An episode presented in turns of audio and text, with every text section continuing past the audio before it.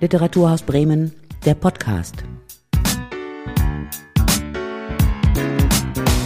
Unser Podcast heute mit Silke Behl und mit Tanja Maljatschuk, einer der bekanntesten Schriftstellerinnen aus der Ukraine, stammend in Wien, lebend und seit Beginn des Krieges 2022 im Februar fast pausenlos unterwegs, pausenlos beschäftigt, immer wieder befragt in verschiedenen Talkshows, aber auch als Autorin unterwegs. Wir haben uns zuletzt getroffen auf der Globale hier in Bremen, wo Tanja Maljatschuk einer der Stargäste war im Programm der Globale. Und Tanja Maljatschuk, wir werden uns auch demnächst wiedersehen, und zwar in Berlin. Dann gibt es ein großes Symposium zum Thema Literatur in Krisenzeiten. Sie haben ganz oft schon gesagt in der letzten Zeit, Sie sind seit Beginn des Krieges praktisch verstummt als Autorin und haben auch das Vertrauen in die Sprache und in die Literatur verloren? Ja, das habe ich. Ich bin extrem enttäuscht als Autorin. Äh, enttäuscht, weil ich verstanden habe, wie ohnmächtig ich als Autorin bin und dass ich vielleicht doch äh, etwas anderes machen soll. Dass es zu wenig ist, äh, Autorin zu sein. Zu wenig ist es, Bücher zu schreiben. Ich kann mir auch nicht vorstellen, jetzt einen Roman zu schreiben oder irgendwelche Gedichte. Es geht nur um um irgendwas zu machen, zu, äh, damit vielleicht also so einen Beitrag zu, zu, zu leisten, dass dieser furchtbare Krieg in der Ukraine irgendwann zu Ende ist. Alle meine Freunde, meine Kolleginnen und Kollegen aus der Ukraine, sie schreiben auch sehr wenig. Natürlich gibt es Ausnahmen. Manche verstecken sich auch im Schreiben. Das verstehe ich sehr wohl. Ähm, aber äh, meine männlichen Kollegen, 20 davon, sie sind äh, an der Front. Sie schreiben auch nicht. Sie kämpfen. Sie, sie erleben im Moment grausame Dinge. Dinge. Und wenn sie nicht überleben, ihre Texte, ihre Romane werden auch ungeschrieben, bleiben auch ungeschrieben. Also daher, ich weiß nicht, wenn ich sage, ich bin enttäuscht, ich bin verloren, fühle mich wirklich gebrochen. Ich habe auch mich also äh, äh, bezeichnet als ehemalige Autorin. Dann stoße ich sofort auf die Gegenargumente, äh, die ich eigentlich nicht brauche, weil das ist eine sehr persönliche Erfahrung von mir. Aber für vielen ist das umgekehrt umgekehrt, sie sagen, die Literatur ist eine Trost, äh, die Literatur äh, eröffnet Augen.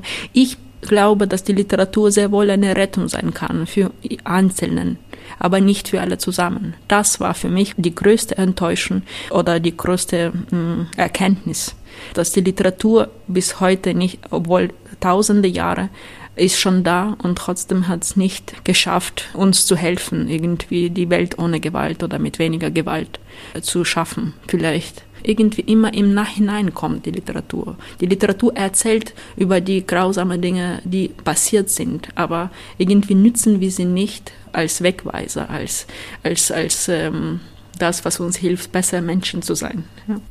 Darüber kann man sehr lange, glaube ich, diskutieren. Absolut. Da, da geht es ja schon richtig an den Kern auch von Literatur. Marcel Bayer, dem Sie begegnet werden jetzt in Berlin bei diesem Symposium, der hat mal gesagt, wenn die Worte in Ohnmacht liegen, kann man nicht schreiben. Und das ist ja ganz klar. Im Moment sammeln die Autoren, auch die ukrainischen Autoren, sie halten fest, sie schreiben Tagebücher, Briefe, sie versuchen festzuhalten, Dinge, über die man später anders nochmal nachdenkt und dann vielleicht Literatur aus ihnen macht. Aber zu dem, was Sie eben gesagt haben, es ist nicht besser geworden. Seit Jahrtausenden schreiben Menschen und es gibt immer noch Kriege. Muss man vielleicht überlegen, ja, Gibt es sowas wie einen universellen Anspruch auf vielleicht Freiheit, Frieden, wenn wir dahin kommen, wenn wir das als Haltung transportieren? Ich muss mich auch, mir auch gleich selbst gegen argumentieren, weil ich noch vor, bis vor kurzem überzeugt war, dass äh, wir in den besten ja äh, Zeiten leben. Diese Zeiten sind auf jeden Fall viel besser als die, die unsere Vorfahren hatten, noch im 20. Jahrhundert. Ah, und ganz zu schweigen, wie die Menschen im 19. oder dann noch weiter gelebt haben. Wir sind uns dessen nicht bewusst, wie gut wir lebten. Und plötzlich fängt dieser Krieg, also dieser offene Krieg, äh, also der Krieg in der Ukraine herrscht schon seit 2014. 22 hat eine neue, neue Dimension bekommen und erst dann habe ich verstanden, also da ist für mich eine Zäsur geworden und plötzlich sind alle Kriege, die in der Welt im Moment herrschen und die, die waren, sehe ich ganz anders und empfinde ganz anders. Daher kommt diese Enttäuschung an die Literatur und an die Sprache und an meine eigene Beschäftigung. Vielleicht ist das sogar ein Vorwurf, ein persönlicher Vorwurf mir selbst, dass ich irgendwie nicht in der Lage war. Das ist etwas narzisstisch vielleicht in mir. Wie kann ein einzelner Mensch überhaupt äh, einen Krieg verhindern? Aber äh, doch irgendwie, ich konnte nichts machen, meine Kolleginnen und Kollegen konnten nichts machen. Vielleicht haben wir schlecht gesprochen, schlecht ge äh, gearbeitet, keine Ahnung. Ja, man, man, man sucht selbst immer irgendwelche, wo man äh, äh gescheitert ist. Ja. Ja, aber versuchen wir mal äh, einen, einen Schritt zurückzugehen. Es nicht ganz so hoch zu hängen auf die Literatur. Also wir haben gesagt, jetzt geht es erstmal ums Dokumentieren. Sie haben in Ihrem Essayband, der unter dem Titel Gleich geht die Geschichte weiter, wir atmen nur aus, da haben Sie viele Geschichten aufgeschrieben, in denen Ihre Großmutter im Mittelpunkt steht. Und da geht es nicht um Literatur, sondern da geht es ums Erzählen. Ihre Großmutter kann man nachlesen, darf man deswegen auch öffentlich sagen, hat ihr Leben auf dem Dorf verbracht. Äh, sie war Analphabetin und von ihr haben Sie als Kind die Geschichte des 20. Jahrhunderts kennengelernt. Das Erzählen ist ja ausgesprochen wichtig für Sie auch gewesen. Ja, tatsächlich bin ich mit diesen Geschichten aufgewachsen. Ich habe zwei Großmutter eigentlich, äh, die sehr viel erzählt haben. Und nur eine war äh, immer in ihrem Dorf immer gewesen. Also sie hat ihr Dorf nie verlassen und die andere umgekehrt hat die Welt, die große Welt gesehen. Beide waren analphabetisch. Und ich bin die zweite Generation in meiner Familie, die überhaupt lesen und, und schreiben kann. Und mm, diese Geschichten haben mich natürlich gemacht. Also ich komme aus diesen Geschichten von meinen Großeltern, Großmüttern und ähm, auch das Erzählen. Die waren beide leidenschaftliche Erzählerinnen, weil vielleicht, weil sie nicht selber nicht lesen und schreiben konnten.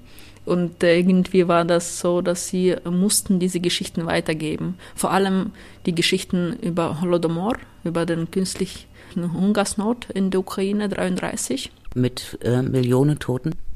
Ungefähr 3,5 Millionen Menschen sind an Hunger gestorben in der Zeit. Und ich bin auch mit diesen Geschichten aufgewachsen. Meine Großmutter hat das kaum, also knapp überlebt. Ihre ganze Familie ist gestorben. Und ähm, ich habe diese Geschichten wie Märchen erzählt bekommen. Ähm, ich habe sie geliebt. Stellen Sie sich vor, ein, ein sechsjähriges Kind, dem wird erzählt darüber, wie die Menschen dann am Rand der Straße einfach umgefallen sind und sie waren, stell dir vor, Tanja, extrem dick, weil wenn man lange, monatelang hungert, wird man angeschwollen und, und, und dick und stirbt. Und man denkt, was, warum so ein dicker Mensch gestorben, an Hunger gestorben ist. Also auch habe ich erzählt bekommen, wie meine Großmutter irgendwie aus Lindenblättern irgendwelche Palatschinken gemacht hat. Und da habe ich immer mit großer Freude gefragt und in dieser Suppe, was, was war in dieser Suppe, die du dann einmal im Heim bekommen hast? Und dann meine Großmutter hat begonnen, das sehr genau genau zu erzählen, was genau in dieser Suppe drin war. Also eine Bohne, ein, äh, die Hälfte von irgendwelchem äh, Kartoffel, das so zu, zum Teil verschimmelt war. Und also ich habe nie verstanden, dass es so schlimm war, weil ich das als Kind erzählt bekommen habe. Das ist eine Sache, die ich erst jetzt verstehe, dass ein Opfer versteht, dass er Opfer war. Äh, das ist auch ein Prozess. Man versteht nicht unbedingt, dass es nicht normal war ich bin damit aufgewachsen als Teil meiner Geschichte, meiner Identität. Und ich habe nie gedacht, dass es nicht normal war, ja? dass es eigentlich eine, eine, ein Verbrechen gewesen ist. Erst später, man hat auch über Holodomor nicht erzählen dürfen. Ähm, die ukrainischen Autoren aus den 60er Jahren, sie haben versucht, wie zum Beispiel Vasil Stus, ein ukrainischer Dichter und Dissident, er hat versucht, über Holodomor zu sprechen und auch nicht zuletzt dafür wurde er zu 18 Jahren Lagerhaft verurteilt. Sie durften nicht, man durfte erst ab 90er Jahren darüber zu sprechen, als die Ukraine unabhängig geworden ist. Das, ist, das war ein Genozid, ich glaube, das ist auch anerkannt offiziell in vielen Ländern. Ähm, das ist ein Teil unserer Geschichte, meiner Geschichte. Das ist ein Teil der Geschichte, dieses Beschweigen der Vergangenheit oder das Verbot, über das Vergangene zu sprechen. Das kennen wir ja in vielen Zusammenhängen. Ich kenne das aus meiner eigenen Familiengeschichte auch. es gibt so viel Beschwiegenes. Oder war das zu sehr emotional beladen? Und es war nicht, es war sehr schwer darüber zu sprechen. Und ich komme fast davon aus, dass es der Fall ist, weil man über die über Holodomor zum Beispiel auch nicht gerne, also nur das erzählte, was so gänglich bekannt war, allgemein bekannt. Aber man darf nicht vergessen, dass Holodomor bedeutet auch Kannibalismus dass das auch extrem, extrem viele Fälle waren, dass die Eltern zum Beispiel ein Kind gegessen haben, eigenes Kind oder, äh, oder die anderen Kindern gefuttert haben mit dem Fleisch von einem Schwächsten, wie sie dachten, damit sie überleben alle. Man verliert das menschliche Gesicht, die, die menschliche Natur unter solchen extremen Situationen. Und äh, wie erzählt man darüber? Das kann man nicht erzählen. Nein. Und auch, ich habe versucht, ich habe jahrelang eigentlich mich mit dem Thema Holodomor beschäftigt und ich wollte einen Roman darüber schreiben, bis ich nicht verstanden habe, dass es unmöglich ist. Man kann diesen Tod durch Hunger nicht, zumindest ich kann es nicht, in Worten zu fassen. Das ist unfassbar. Muss man vielleicht nicht, oder vielleicht darf man es auch nicht, um die Opfer nicht nochmal zu Opfern zu machen. Also was Sie mir jetzt eben erzählt haben, ich habe das noch nie gehört, Kannibalismus innerhalb von Familien, das verbietet sich, glaube ich, darüber zu schreiben. Aber es gibt, glaube ich, Methoden, wo man um eine leere Mitte herumschreiben kann, ohne das Grausam so zu benennen, wie es war aber trotzdem das Grausame kenntlich zu machen. Warum soll man das machen? Für mich ist es jetzt viele Fragen offen. Also man hat über, über Holocaust unzählige Hunderte von Tausenden von Büchern geschrieben und trotzdem geschehen Völkermörder immer noch weiter. Und ähm, eben verstehe ich nicht ganz, was wir damit bezwecken. Sehen Sie, ich habe nur Fragen. Ich habe keine Antworten. Für mich diese zwei Jahre ist die Zeit des intensiven Umdenken. Alles, was ich vorher gedacht habe, an was ich geglaubt habe. Meine, äh, der Platz meiner Ansichten jetzt im Moment vollkommen leer. Ich schaue nur erschrocken diese Realität an und versuche mich irgendwie in der Philosophie zu, zu verstecken. Das Einzige, was ich jetzt lesen kann, ist die Philosophie, sehr oft die deutsche Philosophie, weil ich eben versuche, neu denken zu lernen. Ich glaube, dass das, was ich früher gedacht habe oder wie ich gedacht habe, war falsch. Kommen Sie in zwei Jahren, wenn ich noch lebe, erzähle ich Ihnen alles. Haben Sie eine, ne, Sie haben keine Vorstellung davon, auch, auch, auch nicht so einen Ansatz, wo Sie sagen würden, es muss in eine andere Richtung gehen? Was genau in andere Richtung? Das Schreiben.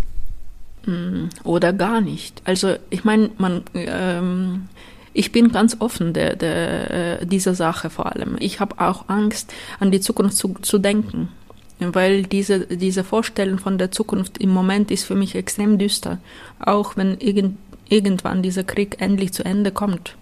Trotzdem malt meine, meine, meine zu Pessimismus neigende Fantasie nur düstere Bilder, weil ich sehe, was dieser Krieg schon aus meinem Land gemacht hat. Aus meinen, äh, meiner Generation von Menschen, die eigentlich eben die, der Kern der, der heute kämpfenden Soldaten darstellen was alles sie schon verloren haben, mit meinen Freundinnen, die ihre Männer begraben haben. Allein wenn man in Lemberg zum Beispiel geht, an diesen Friedhöfen oder okay, egal, jede große Stadt im Moment hat diese Friedhöfe, wo nur die ukrainischen Fahnen statt Bäume und äh, Blumen einpflanzt auf diesen frischen Gräbern, die sind unendlich. Und nur diese gelb-blauen Pfannen flattern an der Wind. Das ist extrem trauriges Bild, ja. Und daher ist das für mich alles offen. Also die Zukunft, da gehe ich nicht rein. Also mir reicht diese Gegenwart vollkommen und Vergangenheit vielleicht um nachzudenken, um zu verstehen, wieso es dazu gekommen ist und was äh, zu tun im Moment ist. Aber Sie haben in der Vergangenheit schon viel dafür getan, mit Ihren Essays, auch mit Ihren Romanen, das darf man ja nicht unterschätzen. Es ging nicht zuletzt darum, und da teilen Sie, glaube ich, die Aufgabe auch mit einem Schriftstellerkollegen wie Juri Androchowitsch, der Ukraine überhaupt erstmal einen Platz zu geben oder diesen Platz wahrnehmbar zu machen für die europäische Gemeinschaft, sagen wir mal so. Sie haben den Blauwal der Erinnerung geschrieben, wo sie einen Volkshelden oder einen ihrer Helden in den Mittelpunkt stellen. Äh, Lipinski, ein Historiker, Autor, Philosophen, der selber versucht, die ukrainische Geschichte und den Kampf für eine eigene Nation, für eine Eigenständigkeit nachzuvollziehen. Und zwar bis hin zum Dreißigjährigen Krieg, ins 17. Jahrhundert. Das ist eine große Aufgabe. Und die haben sie bewältigt. Ebenso wie Juri Androchowitsch, der das gemacht hat mit seinem Roman Radionacht. Ich bin sehr unzufrieden mit dem Roman, muss ich ehrlich sagen. Warum? Ähm, ich habe irgendwie, mir fehlte die, die Erfahrung, Schreiberfahrung. Ich war total überwältigt von dem Thema. Ich wollte unbedingt darüber schreiben, über die Zeit. Eigentlich wollte ich über die Zeit schreiben. So hat äh, ich habe lange auch nach dem richtigen Titel gesucht und erst als ich das den letzten Satz geschrieben habe, ist mir dieser Titel gekommen, Sabutja, Vergessenheit. So heißt diese, dieses Buch auf Ukrainisch. Der Blauwal des Vergessens. Das ist ziemlich das Gegenteil von Erinnern. Ja, äh, ja, Blauwald der Erinnerung sogar. Ja, das ist, äh, äh, mir wurde gesagt, das Wort Vergessenheit ist äh, im Deutschen klingt komisch. Und daher haben wir den, den Titel verändert. Äh, aber es ist egal. Auf, Im Original ist das Vergessenheit. Und ich wollte eben über die Zeit, über das Vergängliche, die Vergänglichkeit schreiben und darunter auch die Geschichte der Ukraine oder den Platz der Ukraine, zumindest im 20. Jahrhundert zu finden für mich selbst. Und auch die, die, die Gründe all dieser Tragödien, die in der Ukraine stattfanden, zu definieren, für mich zu erklären. Und ich glaube, das erste Scheitern der ukrainischen Kräfte, demokratischen Kräfte 1917, 1922, dieses Scheitern war der Grund aller anderen Scheitern. Hätten wir damals die unabhängige Ukraine bekommen, wie also erkämpft, äh, wie, wie die anderen Nationen in Mitteleuropa, Osteuropa, äh, wäre die Geschichte Europas vielleicht anders. Auch der Ausgang, auch der Gang des Zweiten Weltkrieges könnte anders sein, wäre die unabhängige Ukraine da, zumindest für ein paar Jahre, so wie Polen zum Beispiel. Das bekräftigt extrem äh, die, die Gesellschaft. Das bringt diese Ruhe, wo sich neue Intellektuellen entwickeln, wo neue Ideen, also und was wir gehabt haben, das war diese Unterbrechung, das, diese Unterbrechung der Tradition der Geschichte. Vyacheslav Lepensky, dieser Philosoph, er war, oder Historiker, es ist schwer, ihn so genau zu definieren, er war eben der Gründer der Idee politischen Nationen in der Ukraine. Er suchte eine Idee, wie man all diese verschiedenen Massen von Menschen, die in der Ukraine damals lebte, egal ob es Nationalität oder Religion oder Sprache, ja, es war viel, extrem vielsprachig, diese. Wie findet man eine Idee, diese alle Menschen zusammenbindet in einem staatlichen Wesen? Und er hat für sich das gefunden, aber ihm hat niemand zugehört, wie es sehr üblich in der Ukraine eigentlich passiert. Ja, man verehrt die anderen. Es ist ja auch interessant, Ukraine, ist das richtig, heißt eigentlich Grenze oder Grenzland? Nach einer Theorie. Nach einer Theorie. Es gibt eine andere und die geht wie? Es gibt sehr viele. Kommt drauf an. Also russische Propaganda hat das geliebt, liebt immer noch zu sagen. Äh, also dass die Ukraine kommt von dem Wort Ukraine, also ein Land am Rand aber äh, eigentlich ist es sehr schwer zu definieren. Und was man damals als Rand verstanden im 11., äh, 12. Jahrhundert, als das Wort zum ersten Mal auftauchte, ist auch sehr schwer zu erklären. Ich glaube nicht, dass es von Ukraine kommt. Das ist äh, zu einfach, das ist Küchenetymologie. Haben wir wieder was gelernt. Aber was wir, glaube ich, festhalten können, ist, dass die Ukraine von der Sie hier in Bremen gesagt haben, weil der globale ist das Zentrum Europas, können wir in der Ukraine verorten. Aber dass die europäische Geschichte oder auch Weltgeschichte ein paar Mal über das Gebiet der Ukraine hinweg getobt ist. Die Ukraine war polnisch, sie war österreichisch, sie war russisch, sie war deutsch. Alles hat ja auch seine Spuren hinterlassen, oder? Ja klar, Spuren, Tragödien, Traumata, ja, das ist alles noch da. Diese ganze Topf von verschiedenen Geschichten in einem. Hätten wir die Ruhe und Zeit dafür, würden wir daraus auch eine sehr schöne neue Identität bauen können. Diese Vielfältigkeit, dieses Landes, ihre viele Gesichter, auch was äh, regionale äh, Geschichten. Das ist auch die Stärke dieses Landes. Leider gab es nie die Ruhe und die Zeit dafür, um das alles zu verarbeiten. Am Anfang, also ich würde sagen, in den 90er Jahren war das in der Ukraine so, dass man nur die Stimmen oder, oder überwiegend die Stimmen aus dem Westen gehört hat und sehr selten aus dem Osten, zum Beispiel aus Donbass-Region. Und erst jetzt, dann nach 2014, wurden diese Stimmen lauter. Und also, dass die Regionen in der Ukraine auch ihre Geschichten begonnen zu erzählen. Nicht nur der Westen, wo es üblich war, oder Kiew zum Beispiel, sondern auch Luhansk. Oder Luhanska Oblast, woher Serhija dann kommt, oder Luba Jakimczuk, eine, eine Dichterin, oder Ia Kiva, eine extrem interessante junge Dichterin, also junge äh, eine Dichterin, die aus, aus Luhansk-Region kommt und auch jüdischer Herkunft ist. Also das sind schon mal, und auch russischsprachig war, jetzt glaube ich, schreibt sie auf Ukrainisch, aber wie viele verschiedene Identitäten dann kommen, vermischen sich, äh, es ist extrem interessant.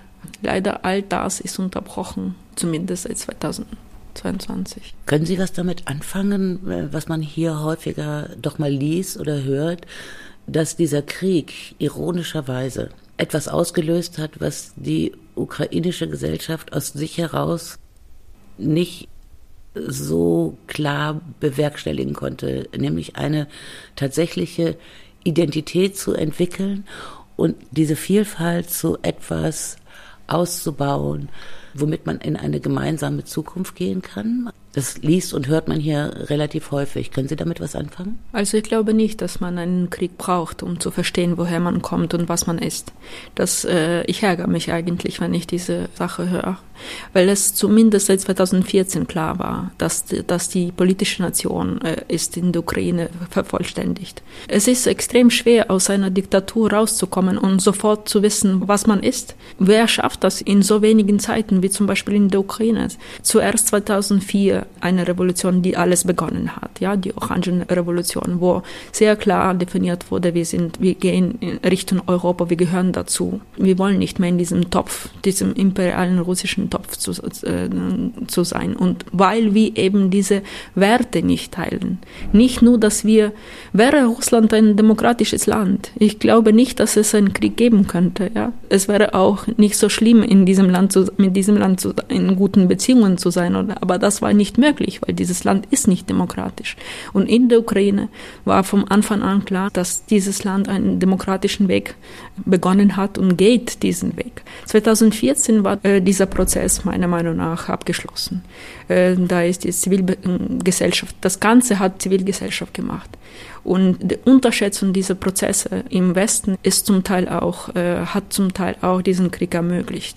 Man hat nicht hingeschaut, was mit diesem Land passiert. Man hat das unterschätzt, weggeblendet was mir sehr traurig macht. Und seit diesen zwei Jahren äh, sehen wir nur die Folgen dessen. Nicht, äh, also im Krieg findet man sich nicht.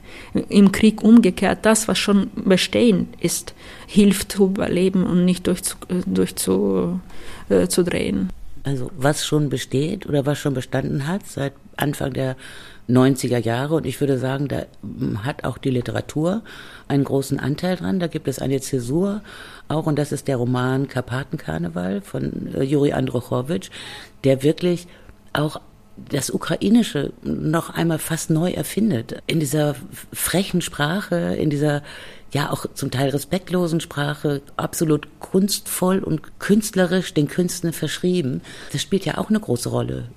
Da hat vielleicht auch die Literatur doch eine sehr wichtige Funktion. Er hat auf jeden Fall das, die ukrainische Sprache äh, neu erfunden, neu entdeckt. Neu äh, hat diese, diese Geist der, der, der, der ukrainischen Sprache total modern gemacht. Es war ein Vergnügen, seine Texte zu lesen. Ich erinnere mich sehr gut, ich war Ende der 90er Jahren, ich war äh, in der 11. Klasse und äh, las seine Texte, als wäre das ein frischer, ich weiß nicht, Luftzug. Ich wollte unbedingt dazu gehören. Also das, was er gemacht hat mit der Sprache äh, und mit den Themen, die er beschrieben hat ist, ist ähm, ähm, phänomenal.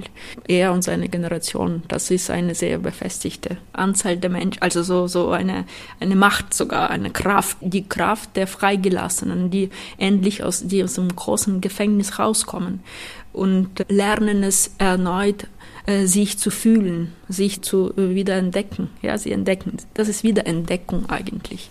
Also äh, die ukrainische Kultur ist viel älter. Man kann sie nicht ab 90er Jahren äh, erzählen, aber zum Teil macht man das in Deutschland, weil man überhaupt keine Ahnung davon hat. Es gibt fast nichts aus dem Ukrainischen übersetzt, was die klassische ukrainische Literatur angeht. Wenn man über die ukrainische Literatur spricht, fängt man vielleicht mit Andruchowitsch oder Andrei Kurkov an. Und das sind eben die 90er Jahren. Und man spricht nicht von Taras Shevchenko oder Ivan Franko oder Lesja Ukrainka aus dem 19. Jahrhundert. Ich habe unzählige Male gefragt worden in diesen zwei Jahren, was ich zu Pushkin halte oder zu Dostoevsky. Und niemals hat mich jemand gefragt über Taras Shevchenko.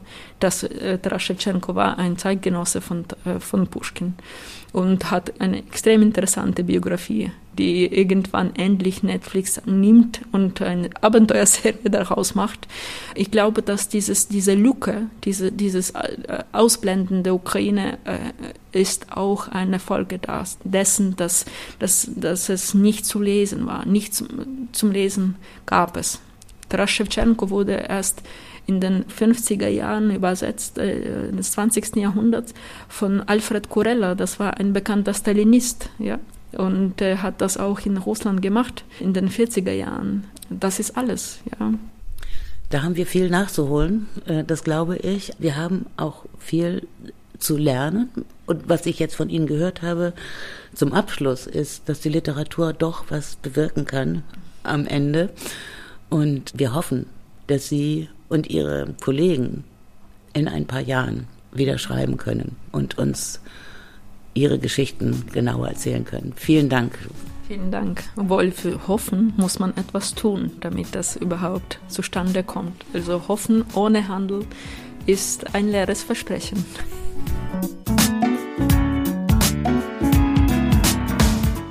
Das war Literaturhaus Bremen, der Podcast.